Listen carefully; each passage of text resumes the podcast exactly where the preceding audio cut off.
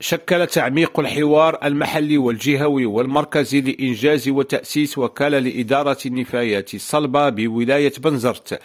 أبرز محاور ورشة عمل نظمت مؤخرا بمدينة منزل الجميل ويمول مشروع تأسيس وكالة لإدارة النفايات الصلبة ببنزرت من قبل وكالة التعاون الدولي الألمانية وتشرف على إنجازه جامعة روستوك الألمانية في إطار اتفاقية التوأمة والشراكة بين مدينتي بنزرت وروستوك الألمانية وبدعم من اتحاد وكالات البلديات الألمانية والدولة التونسية.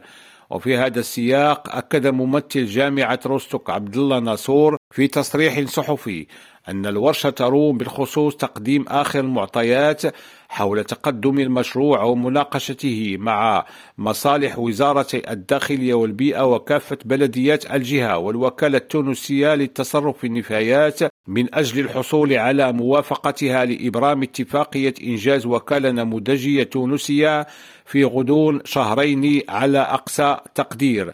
أما المدير العام للوكالة التونسية للتصرف في النفايات بدر الدين أسمر فاعتبر أن النفايات الصلبة في تونس باتت تشكل معضلة كبيرة بسبب الإشكاليات المؤسساتية والتشريعية والإجرائية. وقال إن الكميات المعالجة منها بلغت 2.6 مليون طن مشددا على أن معالجة الوضع يمر حتما عبر اعتماد آليات القرب وكذا خلق مؤسسات جهوية تعنى بكامل المسار من الجمع إلى النقل في المعالجة.